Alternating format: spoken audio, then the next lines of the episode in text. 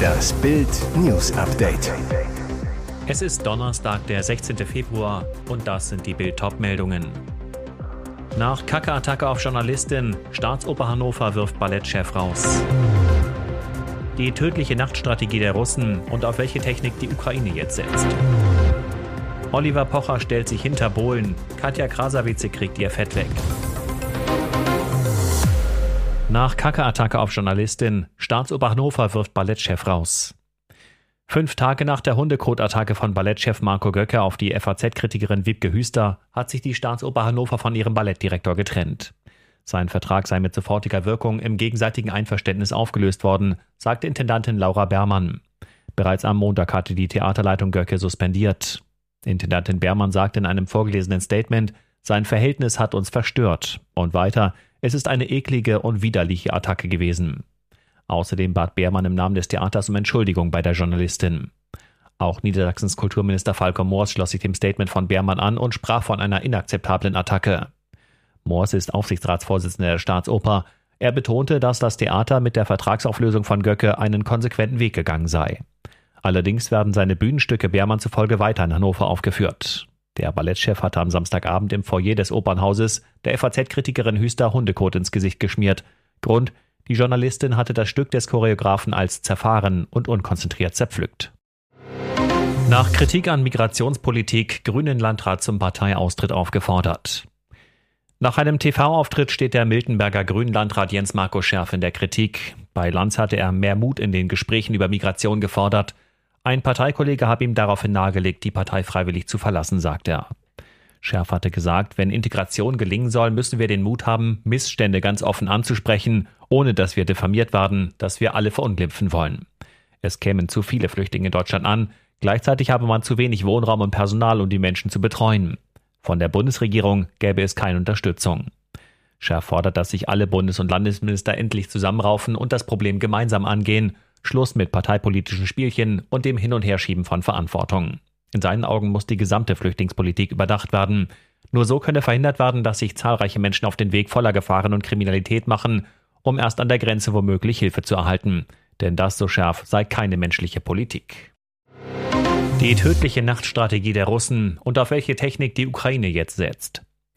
Bringt diese Technik die Wende in der Schlacht um Bachmut? Seit Wochen dringen russische Söldner der Gruppe Wagner rund um die ukrainische Großstadt weiter vor, erobern fast ohne Luftunterstützung und Panzer Dorf um Dorf. Dabei folgen sie einer selbstentworfenen und bislang sehr erfolgreichen Taktik. Am Tag verstecken sich viele von ihnen in eroberten Kellern und Bunkern, nachts rücken sie im Schutz der Dunkelheit vor und erobern neue Gebiete. Für die Ukraine war diese Taktik bislang kaum zu schlagen, denn die meisten ihrer Drohnen verfügen über keine Nachtsicht. Doch nun könnte Rettung am Horizont warten. Ukrainische Drohneneinheiten haben ihre unbemannten Luftfahrzeuge mit Infrarot-Sichtinstrumenten ausgestattet. Damit können sie die Wärmesignaturen der Russen aus mehreren hundert Metern Entfernung aus der Luft erkennen. Anschließend kann die russische Artillerie 10 bis 40 Kilometer weit westlich die Invasoren unter Beschuss nehmen. Fraglich bleibt allerdings, ob die moderne Technik noch rechtzeitig an der Front ankommt. Oliver Pocher stellt sich hinter Bohlen, Katja Krasavice kriegt ihr Fett weg. So viel Kritik wie in den letzten Wochen musste sich DSDS-Jury-Urgestein Dieter Bohlen noch nie anhören. Nachdem Bohlen bei Deutschland sucht den Superstar die Kandidatin und Reality-Sternchen Jill Lange sexistisch beleidigte, hagelte es Kritik und Empörung für die Entgleisung des Jurors. Er fragte Jill, die bei Shows wie Are You the One mitmachte, hast du irgendwas Normales gemacht oder hast du nur Abi und dich durchnudeln lassen? Seitdem ging es auch mit den Quoten von DSDS kontinuierlich bergab. Der Tiefpunkt war letzten Samstag erreicht, als die Einschaltquote auf den Staffeltiefpunkt von unter zwei Millionen Zuschauern rutschte. Doch nun erhält Bohlen prominenten Zuspruch von einem Kollegen, der es selbst ganz gern mal völlig mit seinen Sprüchen übertreibt. Oliver Pocher stärkt Stenker Bohlen nun in seinem Podcast Die Pochers den Rücken. Und wettert dafür gegen Jurymitglied Katja Krasavice, die sich seit der Bohlen-Attacke für Jill einsetzte und den Pop-Titan auf Social Media und mit einem Diss-Track in die Schranken wies. Zu dem Song, den Katja gegen Bohlen verfasste, hat Olli eine klare Meinung. Er findet das Lied übertrieben und glaubt, dass Katja den Skandal um den Pop-Titan nutze, um für Frauenrechte einzustehen. Dabei stänkert er gegen Katja, als wenn sie die Herausgeberin der Emma gewesen ist. Und jetzt weitere wichtige Meldungen des Tages vom Bild Newsdesk. Dieser Beschluss macht Millionen Autofahrern Angst. Am Dienstag entschied das EU-Parlament, dass ab 2035 keine fabrikneuen Pkw mit Verbrennermotoren mehr zugelassen werden dürfen. Die große Frage, war das nur der erste Schritt oder will die Ökobewegung noch weitergehen und Verbrenner komplett von unseren Straßen verbannen? Jetzt schlagen CDU und FDP Alarm und warnen vor einem Fahrverbot für Benziner und Diesel. Gitta Konnemann, Chefin der Mittelstands- und Wirtschaftsunion, ist sicher, das EU-Aus für Verbrenner war nur der erste Streich. Man kann darauf wetten, das Fahrverbot für Verbrenner wird folgen. Fakt ist, eine Studie der Ökolobby-Organisation Greenpeace fordert bereits weitere Maßnahmen gegen Verbrenner.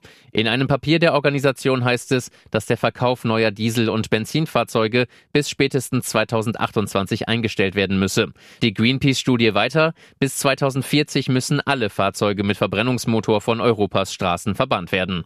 Oliver Luxic, Staatssekretär im Bundesverkehrsministerium, ist alarmiert. Die Idee von Fahrverboten für Verbrenner ab 2040 ist absolut unverhältnismäßig und wäre ein unsozialer wie wirklichkeitsfremder Irrweg, sagte Luxic zu Bild.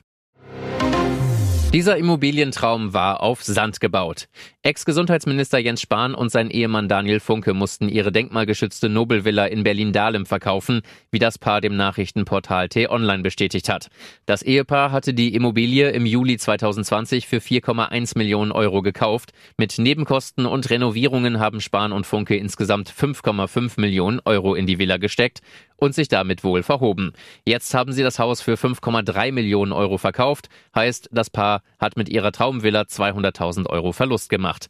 Finanziell haben wir uns gestreckt, da geht es uns nicht anders als vielen anderen, die sich den Traum von den eigenen vier Wänden erfüllen. Die Inflation tut ihr Übriges, sagte Spahn. Doch der Verkauf dürfte nicht nur finanzielle Gründe gehabt haben, denn der Ex-Gesundheitsminister und sein Ehemann hatten sich die Immobilie in der frühen Phase der Corona-Pandemie gegönnt, als Millionen Deutsche von zu Hause arbeiten mussten und um ihren Job bankten. Der Kauf damals, das war der falsche Zeitpunkt, mitten in der Pandemie Pandemie, sagt Spahn heute. Aus dem erhofften Rückzugsort ist ein Unruheherd geworden, auch durch eigene Fehler im Umgang damit. Ihr hört das Bild News Update mit weiteren Meldungen des Tages. Krasser Justizirrtum in den USA. Er war 28 Jahre unschuldig im Knast. Er hat es immer und immer wieder gesagt. Ein Richter im US-Bundesstaat Missouri hob die Verurteilung eines Mannes auf, der 28 Jahre unschuldig im Knast saß. Der unglaubliche Fall. Lamar Johnson war 1995 zu einer lebenslangen Haftstrafe wegen Mordes verurteilt worden. Der Grund, er soll im Oktober 1994 gemeinsam mit einem Komplizen einen Mann auf dessen Veranda erschossen haben. Die Ermittler gaben damals als Motiv einen Streit um Drogengeld an. Von Anfang an beteuerte Johnson seine Unschuld, führte unter anderem an, dass er zum Tatzeitpunkt mit seiner Freundin mehrere Kilometer entfernt gewesen sei.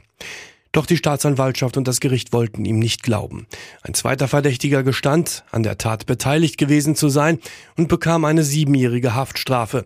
Später stellte sich sogar heraus, dass ein angeblicher Zeuge von der Polizei gedrängt wurde, Johnson zu belasten. Der Mann habe 4000 Dollar dafür bekommen, wie die Anwälte des zu Unrecht Verurteilten mithalten. Zudem habe ihn ein rassistischer Mithäftling in der U-Haft belastet. Johnson habe ihm gegenüber die Tat gestanden, behauptete er. Die Jahre vergingen, aber Lamar Johnson verlor seine Hoffnung und seinen Glauben nicht. Seine Anwälte und eine Gruppe von Aktivisten sammelten neue Beweise. Im August stellte Kim Gardner, die Bezirksstaatsanwältin von St. Louis, schließlich einen Antrag auf Freilassung des Familienvaters. Die neu aufgerollten Ermittlungen brachten schließlich am Dienstag Gerechtigkeit. Bierdusche für Ballack, Asi, ey. Dortmund gewinnt das Achtelfinal-Hinspiel in der Champions League gegen den FC Chelsea mit 1 zu 0. Beim Tor brachen in der 53. Minute im Dortmunder Signal Iduna Park alle Dämme. Es wurde laut und für den einen oder anderen sogar feucht. Den Dortmunder Jubel bekam auch der ehemalige Bayern- und Chelsea-Star Michael Ballack deutlich zu spüren. Den bringt der Vorfall gehörig auf die Palme. Was ist passiert? Beim entscheidenden Führungstor durch Karim Adeyemi blieben sogar die Kommentatoren Uli Hebel und der Co-Kommentator Ballack in der Übertragung bei The Zone nicht ganz trocken. Das Tor machte nämlich nicht nur die Chelsea-Spieler nass. Kommentator Hebel verrät live bei The Zone, während die Wiederholung noch läuft. Ich kann euch sagen, wir haben hier die Bierdusche bekommen, aber nehmen wir mit. 1 zu 0 für Borussia Dortmund. Gilt wohl nur für Hebel selbst, Denn Ex-DFB-Star Michael Ballack nimmt die Bierdusche nicht so gelassen, schimpft deutlich hörbar in Richtung des Biervergießers. Assi ey. Hier ist das Bild News Update. Und das ist heute auch noch hörenswert. Es war die härteste Zeit seines Lebens. Geigenweltstar André Rieu stand wegen der Corona-Krise am Rande der Insolvenz. Durch die Auftrittsverbote hatte er keine Einnahmen, die etwa eine Million Euro kosten monatlich für seine 120 festangestellten Mitarbeiter, liefen aber weiter. Der Musiker überlegte sogar, seine Stradivari von 1732 für mehrere Millionen zu verkaufen. Rieu zu Bild. Ich wusste, dass ich schneller eine neue Geige als ein so wunderbares Orchester bekomme. Viele meiner Musiker sind 20 bis 30 Jahre bei mir. Wir sind eine Familie. Zum Glück war es nicht notwendig. Denn er erhielt 10 Millionen Euro vom niederländischen Staat. 80 Prozent der Gehälter und zusätzlich noch einen Festbetrag für die Spesen, wie alle Unternehmen in Holland. So der Geigenvirtuose.